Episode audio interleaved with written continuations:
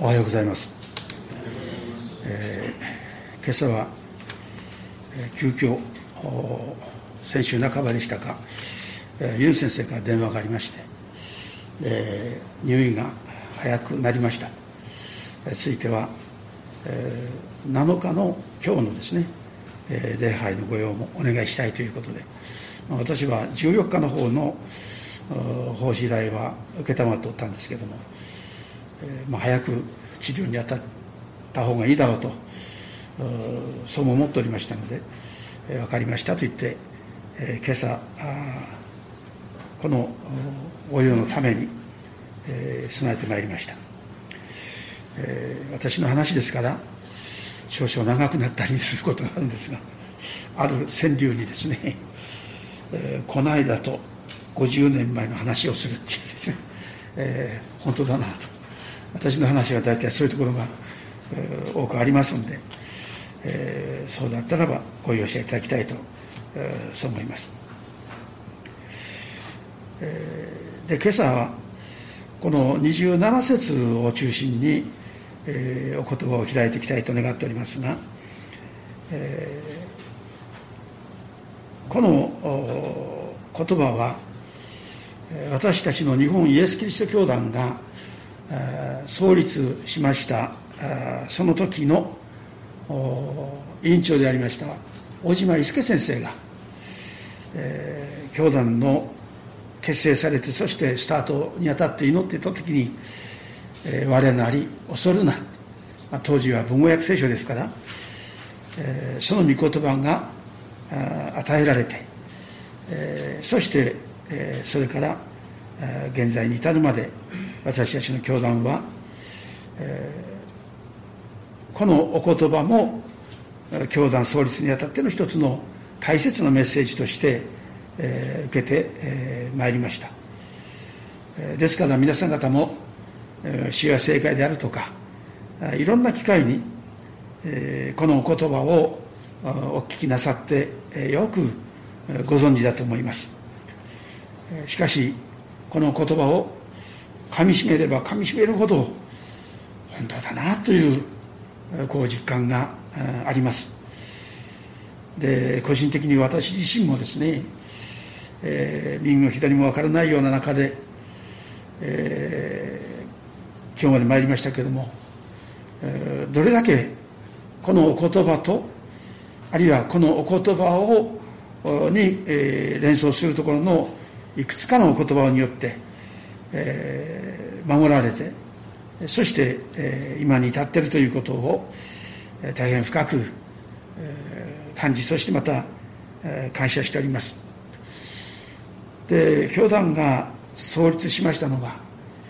えー、1951年、えー、昭和でいきますと26年なんですがもう私はその後の平成とか最近の令和となっちゃいますとですね、え、もう全然そういう、え、なんですかそれがでは西暦で何年になるのかなということで、えー、頭の中が混乱しますのでもう私の理解の中では、え、西暦で、えー、来ております。ですから1951年、えー、戦後6年目に、えー、今の関西聖書進学校のそこで、えー、教団がスタートいたしました。その時の委員長が大島祐介先生でそしてお言葉の一つが「我なり恐るな」って、えー、日本もそしてまた今二十いくつかの教会でスタートした、えー、私たちのこの教団も、えー、一体どういうふうに主は導きが去るのかえ期待とまた不安とそしてもろもろのそういう思いを持っておりました。そうした中でのこの言葉ですと。先生ご自身のこの証を含めながら私たちの教団の創立に関わる大切なお言葉をその時えいただきました。えちなみにえ教団が1951年で私がその10年後にえー、今の関西清修進学校を卒業しましてですね、えー、50年60年でしょうか、えー、スタートしてそして、えー、鮭じゃありませんけどね、えー、50年でまた主屋に戻ってきたっていうあの今のマンションに住んだ時につくづくそう思いました、えー、この主屋からスタートして再びここに戻してくださったんだなと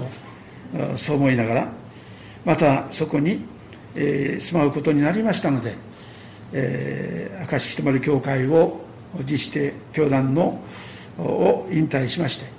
えー、仁王谷教会が近いということで、それから皆さん方の交わりの中に加えられて、えー、今日まで参りました、まあ、ついついこういう話になりますと長くなってしまうんですけれども。で私はこの27節の言葉このお言葉の中に、えー、3つの意味を感じ取るわけですね。で一つは、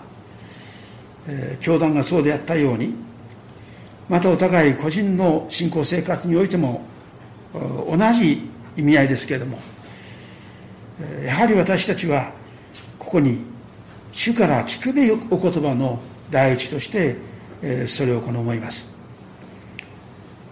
えー、昨年の今頃はコロナっていう言葉をだんだんとこう耳にするようになりました、えー、ちょうど今頃私が今も関わりを持っております大阪刑事コンベンションという、えー、カタカナで言うとそうですけども、まあ、政界あるいは収容会と言ったらいいでしょうか、えー、英国からまたアメリカからそれぞれこの講師をお招きしまた日本国内においても講師を立ててそして、3日間この行われる。果たしてこれは最後までできるんだろうかなというような、不安が当時ありました。で英国からの英国や米国からの先生方は沖縄に始まってそして、えー、九州カジックで大阪。で大阪終わりますと今度は東京。そしてさらには東北仙台。そして最後は札幌というふうに大体日本語ですね。南から桜前線ありませんけどもずっと参りましてそして、えー、日本の各地で、えー、刑事コンベンションが行われる。大阪は割合早い方でしたから、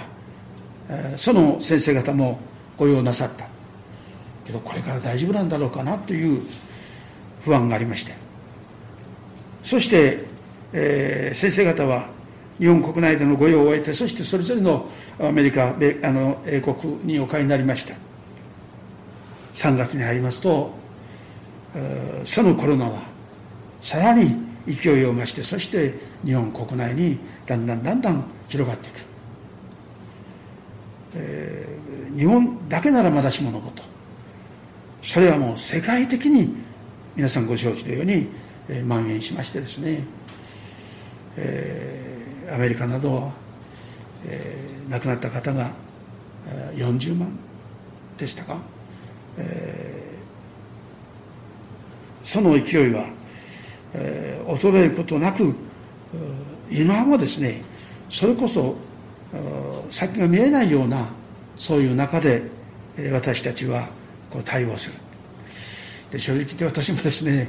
まあ、マンション住まいですからもし私がこの中でですねコロナに移ったらどうなんだろうかな。あの重装備のそういう衛生この方々がやってきてねでマンション全体をこの消毒するとか言ったらもう本当に証にならないなって。そういうのがこう気持ちに入ってまいりますと不安になりますよ。もう一つはペットどうしたらいいだろうかな。誰かにお願いしようかなって。けど映ってるかもしれないそういうのをですねどなたも引き受けることはないだろうしこれはしかるべきところに連れていかないとダメかなというようなそういう思いもしない事柄がだんだんだんだんこう不安の材料となってそしてやってまいりました、えー、今はなくなったわけじゃないんですけどねその不安が。けどやはり、えワクチンができてきてそして高齢者あるいは基礎疾患のあるっていう。私はもう私も夫婦はそれにもう条件的にはぴったりなんですよね。しかしまたそれをやってあと何か後遺症が出ないと出たら困るなって余分なこと。だから誰かがやった後にしようかとかですね。まあ人間ってのは本当に自分中心な考えを持つんですが、そんなことも、えー、考えたりもします。それはやっぱり不安がそういうふうにですね。普段は思いもしないところにどんどんどんどんこう追い詰めていく。そういうことがあります。ところが私たちはそのコロナの問題だけじゃない。もっと深刻な見通しのまだ立っていないようなそういう事柄がありますよ。あの2007年のあの科学雑誌でですね、えー、いわゆるその時代の時刻を示すそれがあの表紙になってそして出てる名前ちょっと忘れておりますけれどもその雑誌では2007年の時にはですね23時53分。あとまだ7分あるって。そういうこの時刻でした。ところが昨年末その雑誌が現時点においてのそれを表示しました。あと100秒しかない。1分40秒ですか。えー、えー、と思いましてね。まだ3分あるっていうんじゃなくてそこまでそれは今の核兵器もそうでしょうしあるいはコロナもそうか分かりません。それから、えー、私たちはここ数年ですね神戸の阪神・淡路大震災に始まってそしてそれから真梨に今度は東北を襲ったその震災。あるいは集中豪雨であるとかあるいは熊本においての地震それによる被害大勢の方々が家を失ったり身内のものを失ったり、えー、友人を失ったりして大きなですねあの喪失感というのをこの味わってまいりました。ですからそういういわゆる今日の自然の影響っていうのがあるいはそれがですねもう一つの秒読みのようにして今の日本だけではない世界的にそれが起こりつつあるそういったことを見てまいりますと残された100秒っていうのは本当にこれは私たちはここに覚えていかなくちゃならない。でそういうもろもろのことを考えますとね本当に今の時代っていうのは私たちはどのように生きていったらいいのかただそういう中でですねあの去年はありませんでしたから一昨年なんですか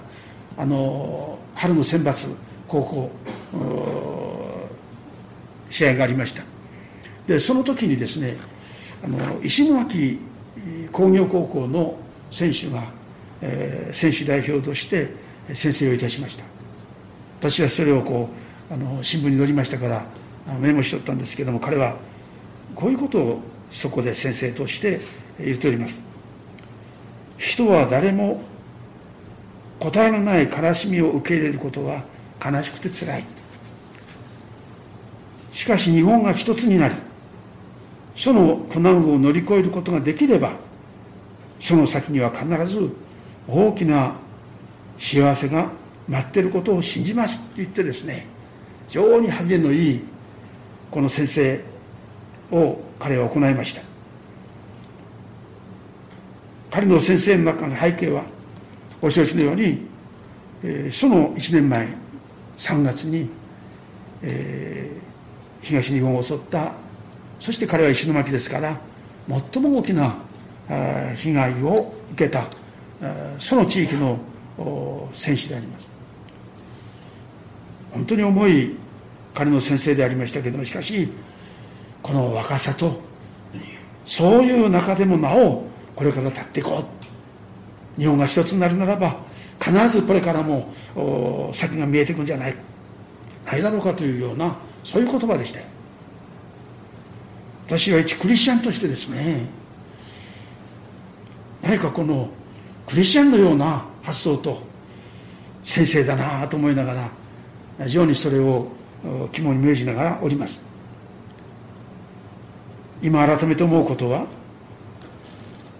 この弟子たちの置かれていたその中でもって私であるっていう彼らが聞いたこの種のお言葉。でこの22節を見ますと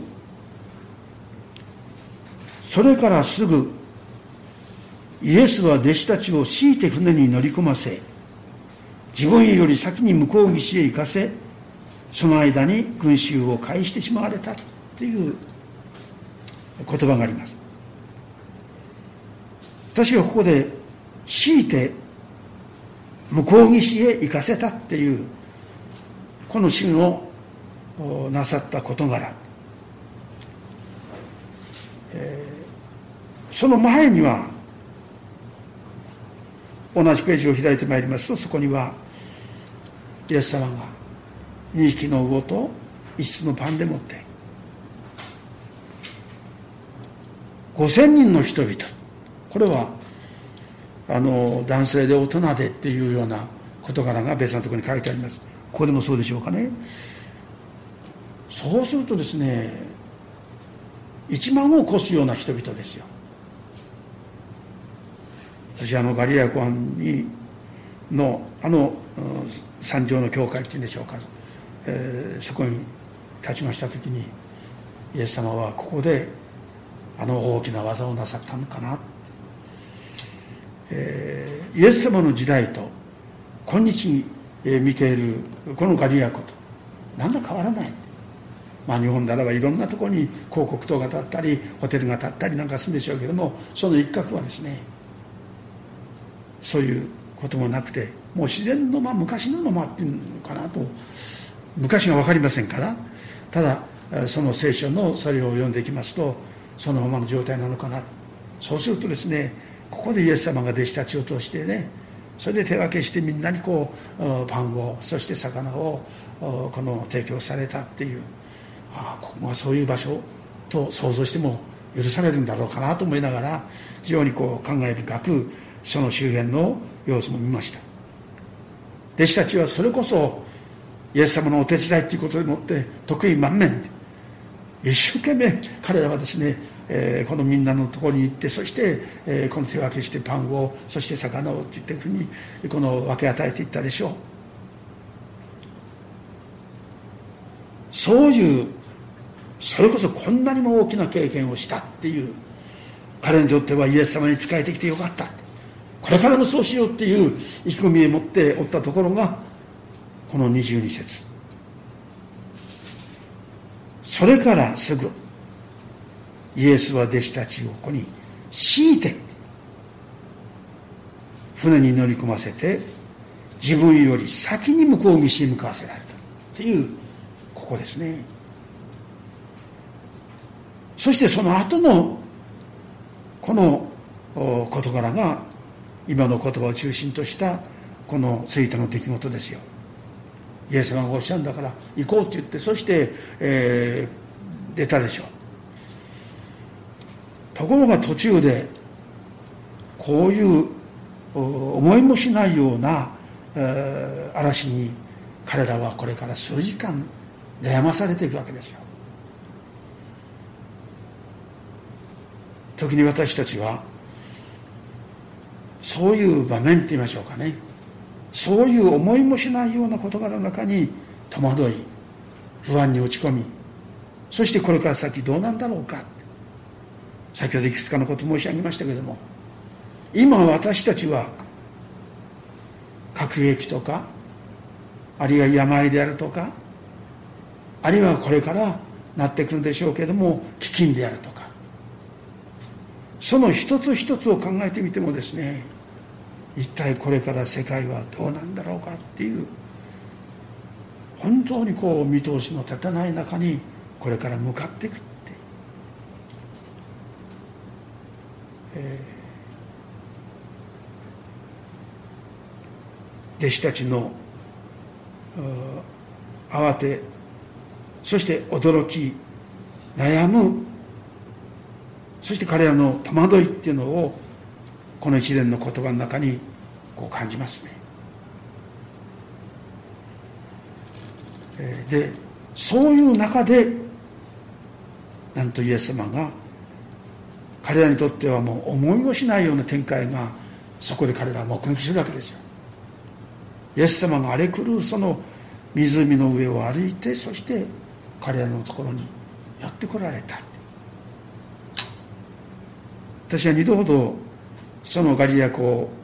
の船に乗ってそしてそれこそ向こう岸まで行く機会が与えられました、えー、その船の中での礼拝でその時この箇所からお話をいたしました。今は穏やかでね何の不安もない。このままスーッとこういくでしょう。しかもその礼拝の間あのエンジンを止めますのでね大変こう話もしやすい、風もそよ風的なそういうこと。ところが私が大阪で伝道しておりました時に、えー、気象台に勤めております、えー、方がですね先生地形的にはねあのガリラ湖っていうのはすり鉢の底みたいなんですよ。だからちょっとした風が起きるとね風がまた新たな風を呼んでそうしてもう数時間にはもう数時間もかかんないうちに大嵐になるっていうのがあのガリア周辺のこの気候なんですよって言ってそう言ってくれました。しかし私どもが二度ともですね何の問題もなくて。ですからこんなところでねのどかなそこでメッセージができるとはなんと幸いだろうかなって言って話をしました。しかしもしここでもってこういう展開が起きたならば私たちはどうしましょうかっていう、え、ちょっとこう話もついでにいたしましたけど。けどもとんでもない弟子たちがパンの大きな奇跡を見てきてそして得意満面というそういうさなかでもって彼らは思いもしないようなこの事柄に、えー、迷わされるわけです。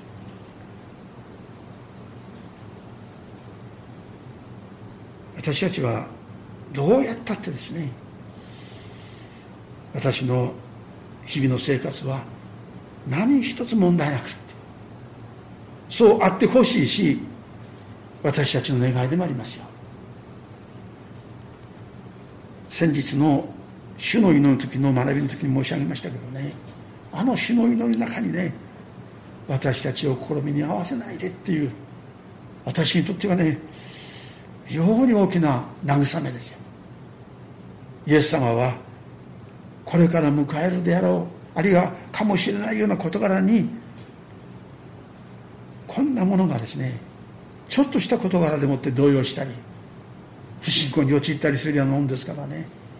けどもそういうことを見越される見越しておられるイエス様はね私たちの側の祈りとしてねそこに私たちを試みに合わせないでくださいっていうのはなんと救いがそこにあるだろうかな。試みるだろう。しかし頑張りなさいっていう祈りじゃなくてですね。その試みにの中に私たちが祈ることを許し私たちをその中から救う罪の許しの問題の前にこういう私たちに赴かりくださるこの種のご愛っていうのを感じます。この場面もそうです。彼らは思いもしないような状況の中でもって彼らはそこで思いもしないことを聞きました。すでに彼らはあの一のパンと錦の魚の時のイエス様の言葉を聞いてますよ。けどもしかしこの中で聞いた彼らは彼らのこの後の生涯を本当に勇気づけるお言葉だった。私はペテロの手紙を読んできますとね。特にあのペテロはそれを聞いた時に何て答えました？主よもしあなたでしたら私に水の上を歩いてこいとここまで来いと思い知ってくださいって言ってですね、まあ、いかにもペテロらしいんです。そして彼はねそれこそ人類史上その道の上を第一歩歩いた人と言ってもいいかも分かりません。けども波風に驚いた彼はもうすぐそこでもって溺れる。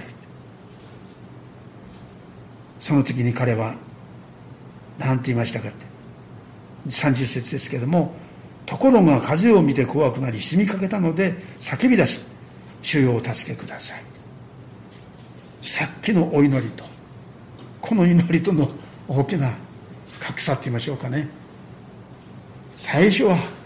もう他の弟子たちはそんなこと言えないだろうっていうようなもう自分を見せるためだったでしょうか。主よどうぞ私をこのあなたのもとに生かしてくださいという勇ましい祈りをしてますよ。お祈りっていうのは私は決して格好のいいお祈りっていうよりも本当に真実の祈りっていうのは彼が主を助けください。その祈りイエス様は彼がそのような祈りをしました。ところが彼はそこに改めて見たのはここでもイエス様はすぐに手を伸ばしてっていう言葉ですね。まああなたが言ったんだからもうちょっと頑張りなさいっていうようなじゃないんですよね。彼の本質で言いましょうか。彼の弱さ。それをイエス様はそこでもってペトロ自身が知った時にそこで手を伸ばされた。ちょうど申し上げましたけどもねあのペテロの手紙を読んでみますこれいきますとこういう経験がこの言葉を後に語らしめあるいはそのように各教会に送るこの一文として残された書かれたんだな。例えば、えー、もう時間がないでしょうか、えー、ペテロの手紙のね私はまあ好き嫌いで言うんじゃないんですけれども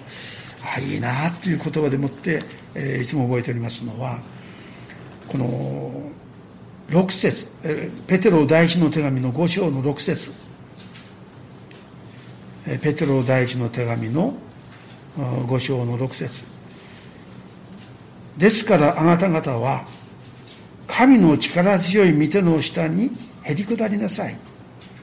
神がちょうど良い時にあなた方を高くしてくださるためです。あなた方の思い煩いを。一切神に委ねなさい。神があなた方のことを心配してくださるからですっていう。この言葉の背景が私は一つはこの場面にあったんじゃないか。もう一つはご承知のようにペテロはそこでもね彼の本性が出てるんですがあなた方のうち誰かが私を裏切るって言った時にペテロはそういうイエス様のお言葉を遮るかのようにしてそして他の弟子たちに対してこれ見よがしにですねいや彼らが知ります。けど私に限ってはイエス様はどんなことがあってもあなたに従ってきますって言ってそのそれこそその下の根も乾かないうちに彼はイエス様がおっしゃった通りイエス様を裏切っていくわけですよ。どうしようもないペテロです。しかしこの場面においてもイエス様はすでにペテロをはじめ弟子たちのためにイエス様がお祈りなさったのはあなた方の信仰がなくならない祈った特にペテロに対してそうおっしゃったんですね。あなたの信仰がなくならないように祈った。だから立ち上がった時には他の弟子たちのそれをこの励ましてあげなさいっていう言葉ですよ。ペテロにとっては致命的なそういう二つの経験。それがペテロの手紙を生んだんではないかとそう思うぐらいに私はこの一連の言葉の中に「主よ助けください」と言った彼に手を伸ばしてそして信仰のする人だなとおっしゃいましたけどもけどもイエス様はそれを全部受け止めて彼を立ち上がらせてくださった。お前の信仰の薄いのはもういい加減にせいっていうんじゃないんですよね。本当にどこまでもペテロをはじめ私たち一人一人のためにしっかりしなさい。私だ。恐れることはない。ペテロはかみしめたでしょう。本当にこれを深くかみしめながら。それも彼はまた失敗をするんですけどもね。けども後々においてこれは彼の血となり肉となってそして迫害のさなかから殉教者の一人としてやがて主のために十字架に逆さばりつけと言われておりますけどもそこに、えー、ついてそして殉教していった。最後にもう一つの点は私たち私たちにとってこのお迎えすべき方のお言葉だっていうこと。イエス様をしっかりと私たちのうちにお迎えするお言葉として私はしっかりすんだ。私だ恐れることはないっていうこの方をね私たちのもう全部にこの方をお迎えしていくあの預言者涙の預言者とも言われたエレミアもまたそうです。このイスラエルがバビロンの前に屈することと。そして滅亡する。だからあなた方はバビロンに屈しなさいっていうことを彼は予言するわけですよね。それこそ命がいくつあっても足りないような状況。けどもそれがエレミアをしてイスラエルの人々に語りなさいというメッセージだった。彼はどれだけ命の危険をそこに感じたか。最後には深いホラー穴にですね落とし込まれてしまってもう助け出されるってこともない。けど神様はバビロンの兵隊たちを通して、えー、このエレミアを助け出すんですけどもね。ところがエレミアはそういう厳しい厳しい中でもってもうそこまで言わなくちゃいけないのですかとそういう思いも人間的に言ったらばあったかもしれない。けどしかしやがてイスラエルはバビロンの前に滅んでいくんだって。けども彼の予言はそこで終わりじゃないんですよ。あの英明書の29章でしたか？そこを見てまいりますとですね。やがてこのバビロンから70年のうちに回復される元通りにするっていう言葉がその辺りからたくさん出てくるわけですよ。そしてそのこれも大切なところですから開いてみましょうか。エレミア書の29章。え29章の11節。私の前の訳の聖書では1296ページですけれどもこの29章の11節に私はあなた方のために立っている計画をよく知っているからだ主の見つげそれは災いではなく平安を与える計画でありあなた方に将来と希望を与えるためのものだあなた方が私を呼び求めて歩き私に祈るなら私はあなた方に聞こう。そして14節私はあなた方に見つけられる。主の見つけ。私はあなた方の繁栄を元通りにし、私があなた方を追い散らした先の全ての国々と全ての場所からあなた方を集める。そしてあなた方を元のところに帰らせるっていうこともそこの予言の中に、えー、エレミアは主から託された言葉として語っております70年の地、えー、少し前と言いながら50年前の話をするという先中のことをちょっと申し上げましたけども。ヨハネあのエレミアは70年前なんて。70年の地にっていうことでしょう。けどもしかしその通りですね。思いもしないようなやがてバビロンが滅んでそして、えー、次のペリシャが来た時に神様はイスラエルの回復をのその手を始めなさったわけですよ。しかもやっとそこで回復したんじゃなくて全部やる公費っていうんでしょうか。ペルシャのお金でもってあなた方はイスラエルに戻ってそしてもう一度国を立ちなさい。あなた方から分取ったあのネブカネザルのその財宝を皆あなた方のもとに返すからそれを元にしてやりなさいと言ってですねそれこそ想像もしないような回復の道を70年のうちに現実にあったわけですよ。その時ペテロこのエレミアが聞いたその言葉もそうですよ。しっかり済んだ。私である恐れることはないっていう。彼の人間的な思いからは意に反するようなことを言わな言わざるを得なかった不安焦り。そして実際そのために自分の命が心身するようなそういう状況けれどもその中でもって彼は彼もまたその中でしっかり進んだ私である。恐れることはない。